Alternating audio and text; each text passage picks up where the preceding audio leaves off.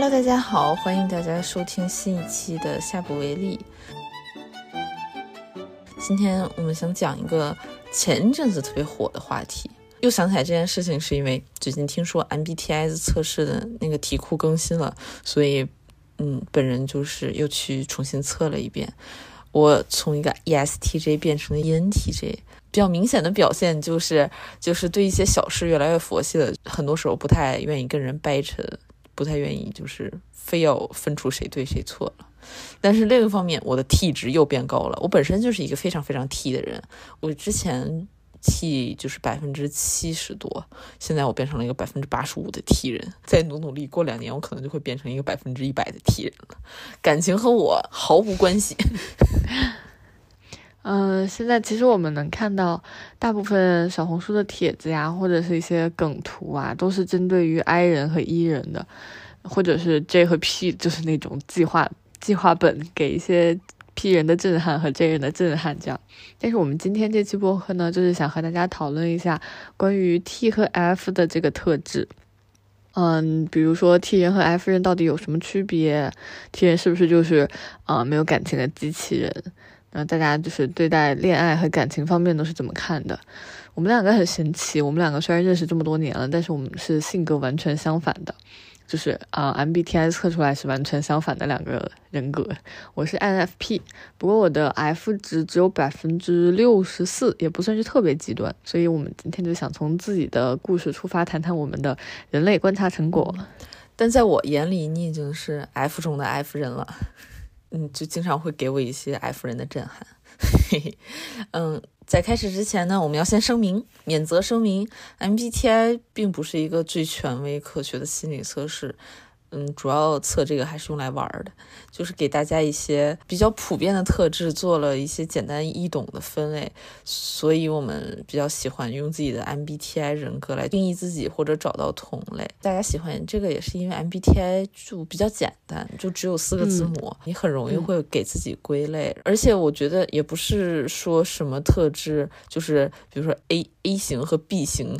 就就是相冲，然后 B 型和 C 型就是互特别合得来，还还是要看人。就我们两个就是性格完全相反，但我们还是嗯挣扎着做了很多年的好朋友。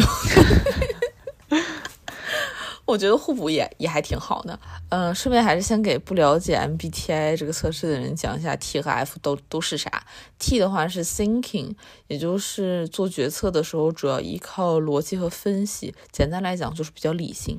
嗯，F 这个特质呢就是 feeling，就是在做决策的时候主要依靠的是嗯主观的情感和价值观，然后俗称的话就是比较感性。嗯。我们两个在 T 和 F 这个特征上差异很大的一个原因是我们测出来的人格就是 NFP 和 ENTJ，一个是 FI，就是内倾情感主导的，一个是 TE，就是外倾思维主导的，就可以说是，嗯，感性中的感性和理性中的理性的这样一个 大对决。对我看到一个比较粗暴的、简单粗暴的分类方法，就是。嗯，就是让你回答一下这个问题。就你看电影的时候，最不能忍受的是前因后果非常混乱，还是你完全不能产生感情共鸣？这两个我都不能忍，就是他们像是屎味的巧克力和巧克力味的屎。嗯，但是怎么说，就是如果情节混乱的话，我可能会忍着看完，然后去豆瓣打差评。但是。如果完全没有情感共鸣的话，我看都不会看完，我看一半看不下去就会关掉了。这么看来的话，我好像还是一个 F 人吧？那你会选择什么呢？就我肯定要选择逻辑混乱，因为我感觉百分之九十九的电影都不能使我产生感情共鸣啊，你就不适合看电影。我都能想象到我对一个逻辑混乱的电影的评价，我会说这什么狗屎烂片，这种事情编剧自己会信吗？我也挺喜欢看科幻片的，但是科幻片也必须要符合一加一等于二的这个逻辑。我最近看的，嗯，让我觉得非常狗屎的一个电影是那个叫什么蓝甲虫，就那个 Blue Beetle。嗯，就我在当时特别窒息，我在电影院就是整个人就是开始生气，就特别愤怒。这也算是一种共情吧。这个主角他明明知道。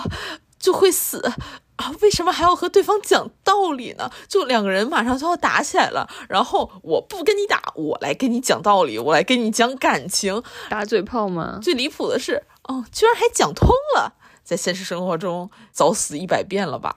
而且我有看见有一个非常，也不是不仅是电影，就任何就这种小说、电视剧什么的，我有个非常奇怪的点，就是我不能接受，就是两个人打架或者有仇这种，然后最后，嗯，最后结束是就是以理服人，或者就是通过情感来把这件事情解决了，就。我必须要让他们俩打架打赢，打一方打赢了，一方打输了，这样 就我才我才够爽。我记得之前我看过一个美剧叫《黑名单》，嗯，最开始我还挺喜欢看的，然后看着看着就突然就是就开始暴躁，就是因为他们每集每个案子都是靠有神秘人给线索来解决的，没有逻辑，我就哈。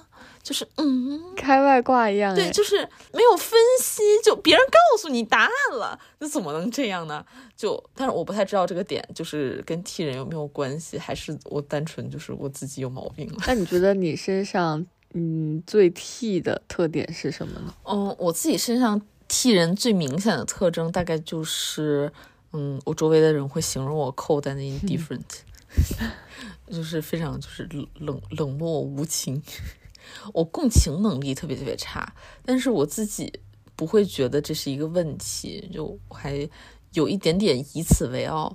我对效率非常看重，非常讨厌蠢人。对，我就想到那个 MBTI 题库里面还有一道题，就是有点类似于你是不是厌蠢症，就是你能不能接受效率不如你的人，你大概就是完全不能吧？这就是即使说这个人非常努力工作，但是他态度好，但是。他技术水平不行，就我也不能接受。引用一下乔布斯的话，就是你的时间有限，所以不需要浪费时间过别人的生活。所以我也很难，就是不太喜欢帮助蠢人，我只喜欢就是帮助效率本来身就很高的人推他们一把。但是就如果这个人本身就就很蠢，然后怎么讲也讲不明白的话。我就非常容易放弃。我记得高中的时候，嗯，就我数学挺好的，嗯，老师经常会让我给其他同学讲数学题。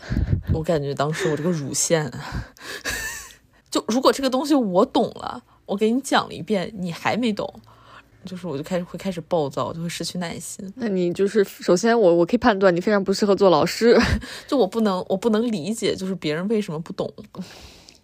我开始辩驳了，我要开始反驳你了。那人家那种智商特别高的大科学家就会觉得我们也很蠢哩。你也能接受自己是一个很蠢的事实吗？是的，就是我在大学的时候就就是我在高中的时候是对别人进行降维打击，然后在大学的时候就是被降维打击了。对，比如说学高数、现代这些，对，就是作为一个文科生，我。就是确实学就学不懂，真学不会，真的不理解。对，就是你，如果你的高数老师我都给你讲了一遍，你怎么就不行呢？然后对你进行一个放弃。嗯，但是但是我也就会非常心安理得的接受别人鄙视。就我还这个还是不算双标吧，就是我会态度非常好的恳求别人，求你你再给我讲一遍，就 我不行。对，我会，我会非常，就是我非常诚实的跟跟老师说，老师，我不能理解，你能不能再给我讲一遍？是，但是我就感觉老师们可能都是 F 人，就是没有老师对我产生过愤怒和不耐烦的这种感情。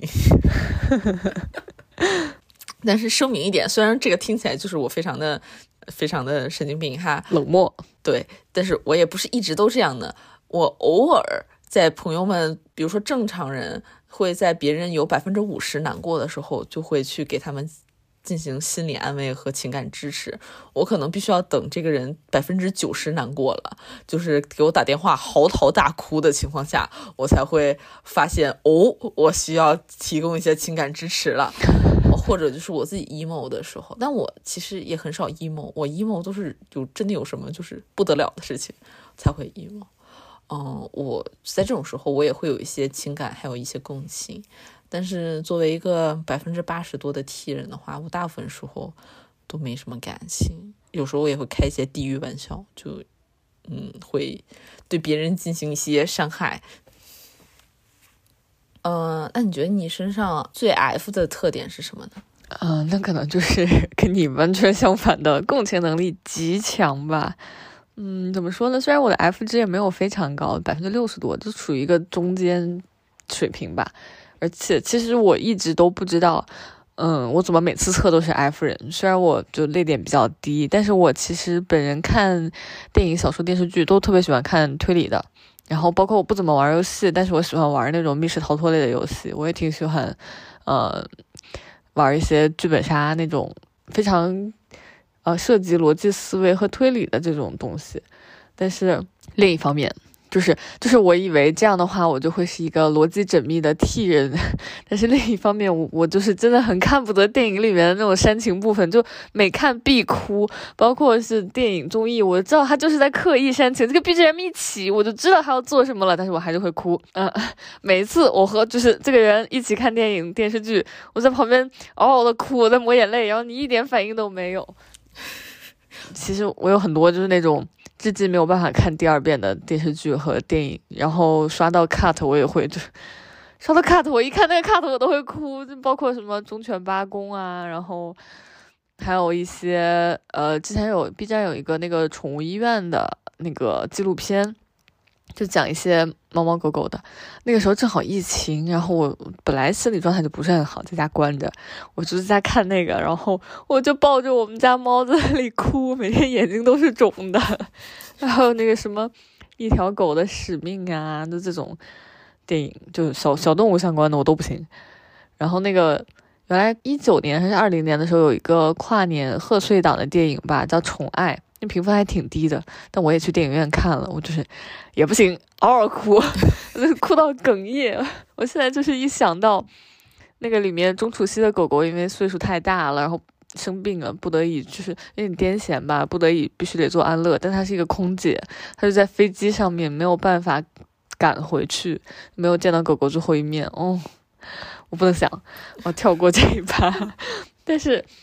我也可能只是一个泪点低的人，就这这不一定是所有 F 人的特质吧？感觉这个还挺 F 的。我的男朋友是一个 ENFG，哦，我们俩一起看《银河护卫队三》的时候，他跟我说：“啊，我要哭了。”我啊，就我整个人就是一个震惊的大动作。我说：“你这哭什么呢？”这不是一个打动作片吗？你怎么哭了呢？我们 Rocket 多惨啊！他跟我说，如果 Rocket 死的话，我要哭一晚上。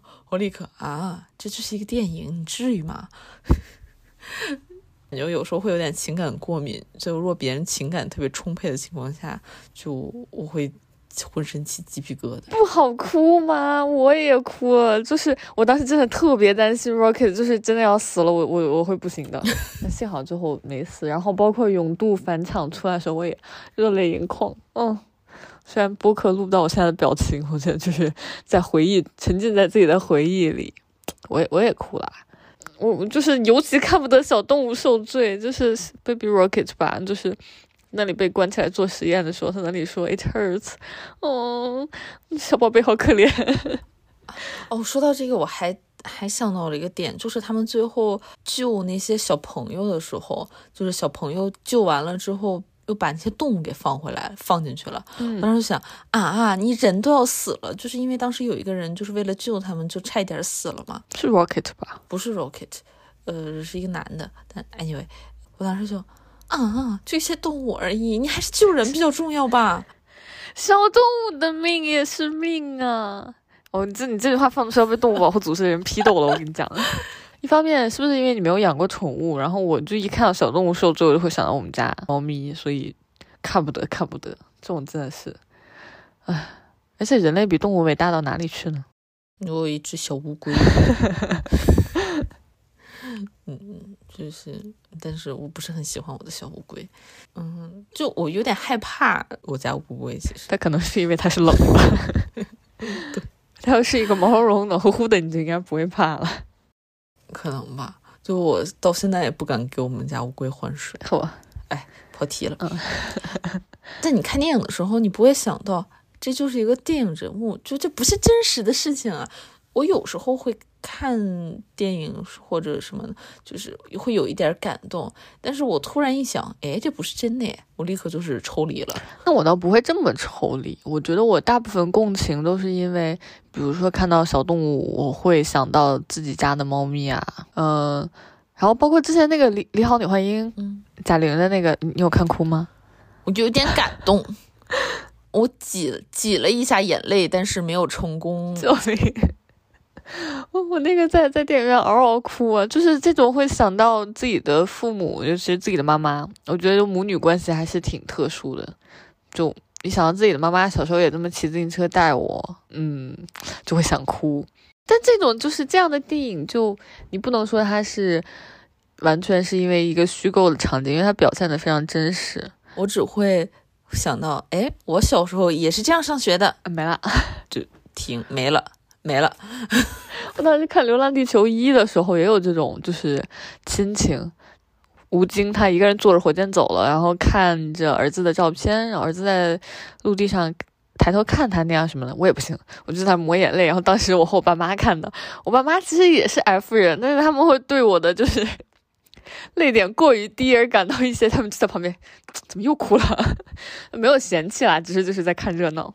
但我那种那个那个地方也蛮感动的，就我知道他在煽情了，但我还是会哭，还会会被一些那种壮阔的东西，就不是直接共情到自身发生过的事情，而是因为比如说看到了大自然太壮阔，或者是什么宇宙这么的浩瀚，这样的这种东西，就感受到人类之渺小的时候，就眼泪会不自觉的涌下来，救命啊！救命啊！不至于吧？没有吗？你真没有吗？我觉得我可能会被真实生活中的伟人事迹打动。比如说，之前我在看《感动中国》的时候，当时我记得看张桂梅校长那段颁奖，嗯嗯，我就还挺感动的。但是我也怀疑，可能我现在看就不太会感动了。嗯，现在现在我可能变成了一个更加冷漠的人，我也不知道为什么。虽然我是一个 F 人，不过大家的泪点也还挺不一样的。就是我刚刚说了，我看到那些我会哭，但其实，呃，我很少看到那种刻骨铭心的或者是生死离别的爱情场面我会哭，就很少。除了磕 CP 的时候，就是非常的有代入感，其他的时候都嗯很少被爱情打动，像。嗯，我前一阵子和另一个 F 人朋友去看了那个《永不消失的电波》那个舞剧。我之前看过一次现场，看过一次录像，就相当于我已经看了两遍，这是我第三遍了。嗯，我就知道我自己在那个里面有一个小小裁缝，我知道在他牺牲的时候我肯定会哭。果不其然，就是就是忍不住，我根本忍不住。尤其是现场那个音效，还有当时那种舞蹈带来的震撼，就。我就开始哭，然后我朋友当时忍住了，我还以为就是啊，他可能就忍住了吧。结果他到最后，最后有一点就是描写两个主角的爱情经历，然后有点要分别的时候那种双人舞，他就不行了，就眼泪啪嗒啪嗒啪嗒的掉，我就给他递纸。那我在那里倒是没有，嗯，对，只能说是大家的，呃，都是感性的人，都是 F 人，但是泪点也不一样吧。估计也有泪点很高的 F 人呢。嗯，那你现在就是你在和我这种极端 F 人 相处的时候，有没有一个瞬间让你觉得啊，这就是 F 人嘛，完全不理解不了，就这种共情时刻吗？但其实我的话，因为我可能太容易共情了，就是我都能理解你，就不不不共情别人的这一点，对我就会觉得啊，那可能就是人和人不一样吧，你可能就是觉得这些东西很很无所谓吧，嗯，你不会完全无法理解了。嗯，但我我会，就是我会，就是啊，世界上还有这样的人啊，就就甚至你还不是一个特别 F 的 F 人，就我还没有像像那种林黛玉一样，就是天天多愁善感，就是对身边所有的事情都发表一些就是如诗一般的评论，还没有到这个地步哈。但我觉得可能如果你是。哎，重新说哈，如果你是这样的人的话，可能咱们也很难成为好朋友吧。救命！就说到无法理解的时刻，我不得不搬出来一些被我说了无数次的事情了。嗯嗯，最令我印象深刻的一件事情就是，咱们去瑞典玩的时候，晚上因为太冷了，然后在酒店看那个令人心动的 offer，就是医学生的那一集，那一集很好哭啊。好像当时他们是在讲什么，就是他们是在和患者家属沟通还是什么？你当时居然哭了，我当时就是啊，这是这是一个综艺呀。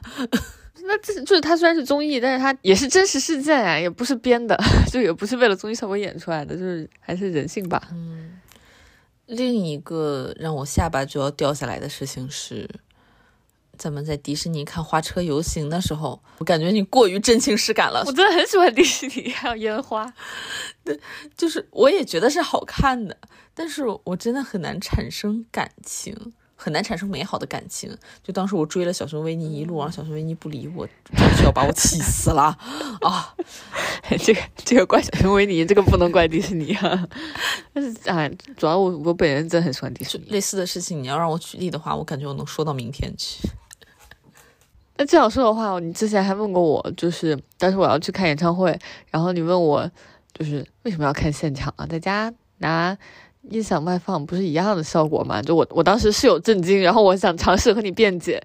嗯，那你有没有在就是看了一场五月天的演唱会之后有不一样的想法？还是觉得现场更有魅力？嗯，其实现场这个东西也也不算是共情时刻吧，但就是和在家外放音乐还是不一样的。嗯，当时我确实还挺快乐的，在现场的时候，我也会跟着一起唱一起跳。嗯，但是我不太会回味，就我当时录完的那些东西，我到现在就是也没有看过了，就可能第二天会看，但是第三天就不会再不再会看了，就是快乐快乐完那仨小时就完了。嗯，就我的演唱会视频都是我的精神食粮，就是当我不能旅游或者我不能去看演出的时候，就往前翻我之前看的现场的录像。嗯，所以我就会觉得一百多欧的门票就让我快乐三个小时。有点不太值当哈，但还是让我对于现场稍稍现场的这个态度稍稍有了一些改观。如果下次有喜欢歌手的演唱会的便宜票，可能会去看。那五月天这确实卖的有点贵了，就我我一百多买欧美歌手的，就是站票都够了。我不会像以前一样完全不考虑，呃，去现场了。所以稍稍还是有一些改改变的。所以你作为 F 人，你会羡慕 T 人的一些特点吗？就其实是会的，虽然？我并不希望自己就是丧失现在的共情能力哈。我认为这个算是我的优点，而且对我的生活有积极的正向的影响。而且我也愿意，呃，更愿意去感受世界。但我有时候会觉得，当自己过分的共情别人的时候，会有点消耗自己的精力。尤其是像现在，呃，互联网这么发达，大家。的苦难就是在各个角落里都更更容易被看到，但是我们又什么都做不了，我就会非常难受。就是我们除了自我内耗，就什么都做不了。而且在处理问题的时候，如果过分的考虑别人的情绪的话，可能，嗯，自己确实会很疲惫，而且就是也确实效率会低吧，进度很难推进。那你就是作为 T 人，会羡慕 F 人的感情时刻吗？还是就是希望自己一直冷漠无情的 T 下去？啊，也不算冷漠无情吧，就是非常理性的 活着，可以接受冷漠无情这一个形容词。嗯，我不太会羡慕 F 人，因为我觉得感情没有啥实际的用处。我有时候甚至希望自己再冷漠一点，这样可能会提高我的生活效率。比如说，呃，如果我再冷漠一点的话，可能我我找工作被拒了，我就不会陷入内耗。就会立刻开始找下一份工作，就不会难受，可能我的生活效率会更高一些啊！这人人生活这一辈子，不就是要就是你快乐难受都会有，这又不是一个冷漠无情的生活，就是工作机器。但是这样的话就很耽误事儿。比如说，我看那种事故事故纪录片儿啥的，我看到嗯，就是那边都开枪了，这边这个人他吓得腿软。动不了了，我真是哎，恨铁不成钢，着急死了，就恨不得世界上所有的人都没有感情，就是大家只做自己应该做的事情，不会因为任何事情耽误。就举个生活化一点的例子哈，就比如说我看那个急诊室故事那个纪录片儿，出了意外之后，好多家属来了之后，就只在那里哭，然后医生说什么也不听，一直哭一直哭，然后问他就是你怎么怎么选的，做什么决定啊？然后也做不了，就一直哭一直哭一直哭。我内心就是哎，大哥大姐，咱们能不能先把事情解决了，解把事情解决完了，咱们再哭呀？其实你这样，我不知道会不会是有一点点那种。优绩主义的那种，但就算是我们遇到这种，就我我个人感觉，我们遇到这种情况也不一定能非常冷静、有秩序、有效率的处理好所有事情，然后没有任何情绪，很难吧？但你看到别人这样，还是会生气。对，就是我同意，但是站在第三第三方的角度，真的很难，就是不着急。这可能也是我在共情吧，我着急了。这，你这。对你这怎么不算是一种共情呢？你天天生气了，看这些。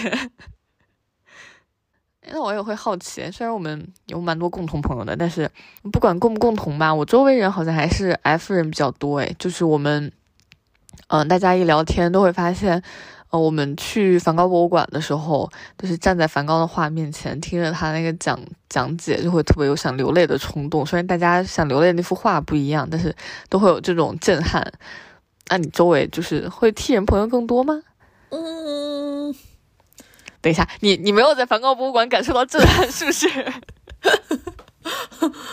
我我听听了你这个在梵高博物馆感受到震撼，我震撼到了，完全没有哈，我从来没有看画就是感觉到震撼过。我会觉得啊，这个画很美丽。啊，我觉得是要配合他那个语音讲解，也就是我也。去听，你也听了，也去听。嗯，会觉得很好看，但是不会觉得就是有什么好看之外的意义。就可能这可能也是为什么就是我不太不不是那么欣赏的来艺术。那我我怀疑是因为替人在总人口中占比比较少，这个完全没有任何数据依据哈，就是我自自。自身的体感，因为我周围也没有很多替人，大概百分之三十的替人这个样子。但其实，呃，我和替人在亲密关系中的相处不是很愉快。就举个例子，嗯，比如说我经常喜欢就唧唧歪歪，这也没什么大，没有什么真实的事情，就就是可能就是无聊了呀，或者就想聊天啊，或者怎么样。然后我经常唧唧歪歪，我唧唧歪歪的时候。就是替人就会问我，你怎么了？那我没就没什么事儿。他是他不是那种关心的问你怎么了，是因为嫌弃的，怎么了？对，就是他非要让我说出个一二三四五来，就是我现在到底有什么事情在烦恼呢？但经常我其实没有什么事情在烦恼，所以我就会卡在那，呃呃，或者或者找个其他的理由说什么啊，这就是我的 morning routine，你习惯一下吧。然后得到一个非常绝的替人回答，说我看你 afternoon、evening 和 night 的 routine 也是这样的，我即刻偃旗息鼓，就是闭嘴了。但是 F 人就是会。啊，你想要贴贴吗？就是你怎么那样能开心一点呢？咱们来贴贴，咱们来吃好吃的，或者就是单纯听我叽歪，就这种情感支持，随时随地的情感支持，在 T 人里真的很难找到。所以我的朋友们大部分也都是 F 人，尤其是比较亲近的朋友或者是伴侣，百分之九十都是 F 人。，T 人真的很不适合谈恋爱。嗯，但是我。我突然有一个想法，就是我觉得 T 人也是有感情需求的，但是 T 人可能自己他不会特别，他自己意识不到自己需要什么类型的情感支持，所以就会经常出现就是替人们在唧唧歪歪，就是哎，你你你自己一个替人，你自己唧唧歪歪的时候，你不会觉得自己是一个就是。这一个瞬间是很没有效率的一个瞬间，你有这个时间应该拿去分析自己，我究竟是哪里 出了问题。我唧唧歪歪的时候，其实我自己大概是知道我需要什么样的情感支持的，但只是我不好意思说。就作为一个替人，就是我不好意思说出自己需要情感支持这种话来。嗯，我觉得不是替人，我觉得可能就是一个，就是我们老中人的通病，很难承认自己的情感需求。比如说，我想要一个抱抱，或者是。嗯，但是很神奇，就你，你是一个 T 人，但是你好像对爱情的接受程度还蛮高的，就是你会经常的也不能叫你恋爱脑啦，就是你经常会在恋爱中。但是我身为一个 F 人，我就会有点抗拒谈恋爱这个事情，也蛮神奇的。不过我觉得可能是因为，嗯，我我过于相信美好的爱情了，但是现实生活中根本遇不到，所以我就因为没有遇到，所以就没有谈恋爱。我觉得我对爱情是有合理的幻想的，就我不太相信这个人会永远爱我，或者我会我不会相信，呃，爱情中就是什么问题都没有，我会活在那种就是那种爱情 bubble 里，嗯，所以这种合理的幻想反而让我更容易进入一段感情，嗯，可能因为反正你对他也没有太多期待，也不太会容易就是受到什么巨大的伤害，大概是这样吧。我就是对一段亲密关系的想象过于美好了，但是现实中中根本遇不到，或者是就是百万里挑一能遇到，但是我根本碰不到，所以我就根本没有在谈恋爱。现实生活中甚至要比我的已经降低了的 expectation 还要还要差，行吧？那你说人谈恋爱是为了什么呢？算了，这个就是下，这是这是我们下一期播客要跟大家聊的话题。所以你从小到大一直是一个 F 人吗？你从小看电视剧和电影这些遇到感人的场景都会哭吗？哎，我感觉其实小时候还没有那么强烈的，就是他们小小时候没有这种意识，就你不知道你看的是什么东西，可能直到初高中之后，就是对这个世界的认知会稍微清晰一点之后吧，就原来也悄悄的躲在被窝里看小说，然后哭，然后电视、电影，然后纪录片什么的。也都是，就是在学习到了共情能力之后，可能就变成一个 F 人吧。那你呢？我的话，我从小就是一个 T 人，我自己可以感觉到，主要原因我甚至可以分析出来。我觉得主要原因还是家庭因素。让你爸妈也做了 MBTI 是吗？我让我爸妈也做了 MBTI 哦，但是我妈是一个 F 人，我爸是一个 T 人，尤其是我爸他特别的 T，就是他对情感会特别的嗤之以鼻。嗯，我小时候还感情稍稍会有一些丰富，不会看电影哭，但是比如说我看《红楼梦》啊什么的，会看得如痴如醉，然后也会看一些言情小说。整个人就是会比较，呃，怎么说呢？就是伤春悲秋一点吧。那青春期嘛。嗯，对。哦，但就更小的时候，虽然不是看一些言情小说，但是看一些。我之前看过一个日本电影叫《一公升的眼泪》，是在我小时候看的，印象还挺深刻的。我当时看那个就是看的挺感动的，然后我爸就会立刻跳出来指责我说。看看个电影而已，有什么可哭的呀？有什么可感动的？天呐，他把人有感情就看视为一种软弱的标志，所以就是你不应该有任何感情。然后时时间长了的话，我感觉我会被这种就是思维同化。啊，这样的啊，那我爸妈倒没有诶。虽然我前面有讲，他们就是我们一起去看一个电影，或者是看剧，或者是在家里看电视，我在那里哭，他们就是会看我两眼。他们也知道我泪点低，但他们也不会说啊，你不要哭，或者是丢人怎么样的，因为就是他们自己也会看哭嘛。就就比如我看恐怖片害怕的话。嗯，这也算是一种共情吗？我也不太理解哈。就是看恐怖片害怕的话，也会被就是嘲笑，就是那种开玩笑，就你也太菜了吧？就是哦，你爸好，就是那种 刻板印象里的爹味，就是对，就是他非常严格，对于情感，就是虽然你是一个女孩，然后我们我们也不说男女这种刻板印象哈，但我觉得他就是那种我是一个嗯强硬的铁血男孩，我不能哭，不能软弱，不能害怕，这些都是不好的品质。嗯，大概就是这样。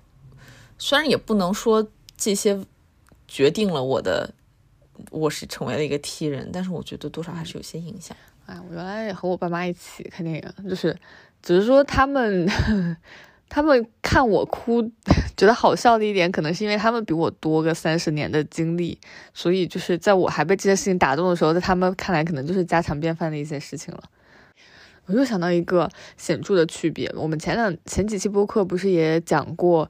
那个囤积癖，这个和购物狂这种事情嘛，其实你们，嗯，我比较好奇，你们 T 人在购物的话，是不是真的只会买实用性的东西？就因为我的家里会有很多没有用，但是他们有特殊意义的那种小摆件啊、明信片啊。我之前看刷微博的时候，刷到张学良的一些个人物品，就是被展出，他就有很多小的什么米老鼠啊那种小玩具。我在想，如果我死之后要把我的东西展出，就这种乱七八糟的玩具也能摆一个展厅。呃，非常同意哈。我的囤积图主要是在囤生活用品，什么呃卫生纸啊、洗手液啊、洗衣液啊这些东西，很少会囤就是没有用的东西。我。旅游的纪念品最多也就是一个冰箱贴了。我我这我我没有在囤积，就我的物欲不是很强，所以我买这些东西也不是为了囤积癖，我只是觉得它们很可爱，或者是有某些特殊的意义。也没有那么多废物啦，就是每每一个我可以如数家珍的数出来每一个的意义在哪里，就是。除了明信片之外，我之前去比利时的时候买了一个蓝精灵，因为蓝精灵是比利时的。然后去布拉格买了《鼹鼠的故事》里面那个小鼹鼠。然后在瑞士还买了一个他们手工木雕的一个小牛牛，就很可爱。哦，对，还有在在德国那个 Haribo 的旗舰店买了 冰箱贴，真的很可爱，那个小熊软糖的。就理论上都不是实用的东西，但是他们都很有意义。嗯，对，就是可能也有遗传因素啦。我妈就是前两年我本命年的时候，在家里买了好多小老虎，就是 which is 我当时还不在家，就是在家里买了一些老虎的摆件和那种 呃毛绒玩具。哦，对，我们家毛绒玩具也很多，就是这个确实是没什么意义哈。我我我家里所有的。就是我小时候家里所有的毛绒玩具和这些就是摆着看的小玩意儿，都会被我爸收起收到储藏柜里去，理由是它会落灰。那我觉得你这个踢人的这个很大一部分因素都是因为你爸。可是你现在在法国这样一个这么浪漫的地方，就是你没有没有任何浪漫因素浪漫因素的影响哎，我好像没有受到什么影响，但我会真实的感觉到法国不太适合我，我在北欧会有一种归属感。这不是在北欧找不到工作吗？就是你记不记得我之前跟你分享过那个，就是什么一百个中国女孩的家？嗯嗯嗯，在 B 站上。嗯，然后我给你跳，我给你发了那个我最喜欢的，他们家就是什么都没有，就全是白的，然后所有东西都被收到了柜子里。他也是在那个视频里，他也提到了，就东西为什么不摆出来呢？因为会落灰。我我还是就是就是我喜欢那种。一部分是极繁的那种状态，就是会有一家里会有一个部分，假如说密密麻麻摆了很多的摆件，或者是密密麻麻贴了很多的东西那样的地方。那你你让你住在那样一个极简的环境里，比如说酒店，就是那你脱下来的衣服也要每一件都收起来耶？还是要专门有一个房间用来堆脏衣服？我现在就是家里有一个椅子专门用来堆脏衣服，然后剩下的就都挂起来。就是这些东西必须要有他们应该去的地方，就我不能接受这些东西它没有应该去的地方。不管是为什么，事已至此，我已经成为了一个 ENTJ，并且引以为傲。我也引以为傲啦。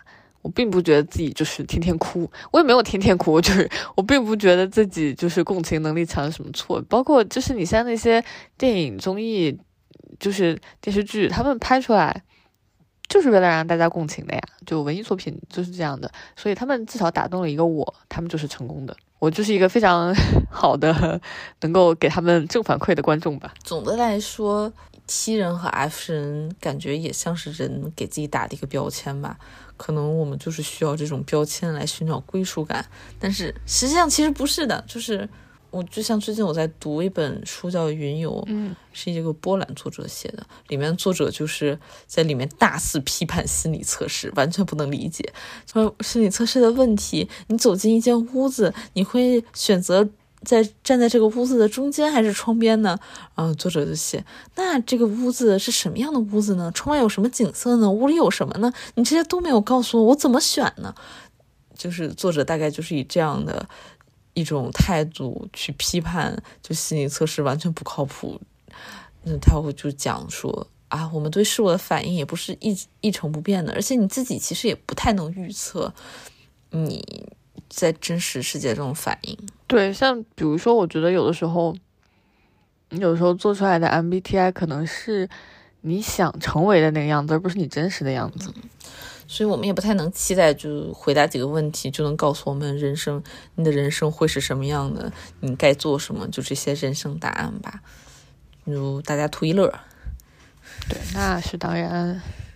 对，我觉得就是 MBTI 整个 给我带来的就是梗图比较多吧，但这种简单化的标签就是非常方便传播，而且易于大家理解。比如说我一说 J 人和 P 人。就是那种计划本上的差异，大家一下就理解了。我要是说，你看我这个计划本买了，只写了五页，这是一个非常漫长的解释过程。所以就是，可能一部一部分原因，这个 MBTI 能火，也是因为在就是现在大家对呃信息的获取都非常的碎片化，而且就是嗯喜欢简洁明了的说明方式吧。就是 MBTI 整个就是一种，就是对于没有办法探寻自己内心，就不知道自己到底是什么人的这样一种焦虑的一种缓解。就一个简单明了的一个呃答案，就告诉你了，啊，你就是这样一个人，你这样就可以更能心安理得的做自己。这样对，就像就像是直接告诉你，你你有这种这个人生问题，直接告诉你答案了，这样一种。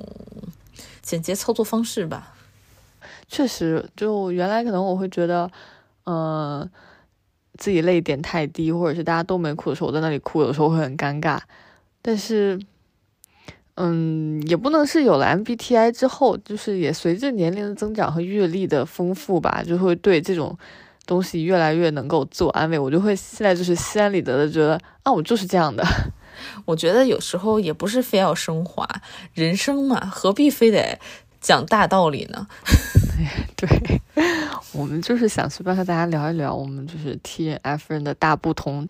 我们两个虽然性格不一样，然后共情时刻也不一样，他会嫌弃我在旁边哭，或者是我嫌弃他不哭，这但是我们就是还是能做朋友。就是我觉得亲密关系也好，然后日常和嗯别人相处也好，最重要的还是。包容吧，就你我们人和人肯定都是不一样的，你要能够去包容对方和你不一样的特质。反正总总的来说，就是大家不要被 MBTI 困住了，这个只是做做一个参考，也不要就是用 MBTI 去定义别人，去选择你的好朋友，去选择你的你的恋人，这些都是非常不负责任的行为。一定要去仔细的了解，呃，对方作为一个人是怎么样的。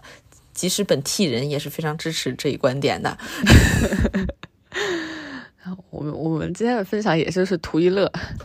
对，好的，那这一期就聊到这里。呃，如果大家有什么在生活中经历过什么极端 TF 人事件的话，也欢迎大家分享给我们。嗯，今天就说到这啦，拜拜，拜拜。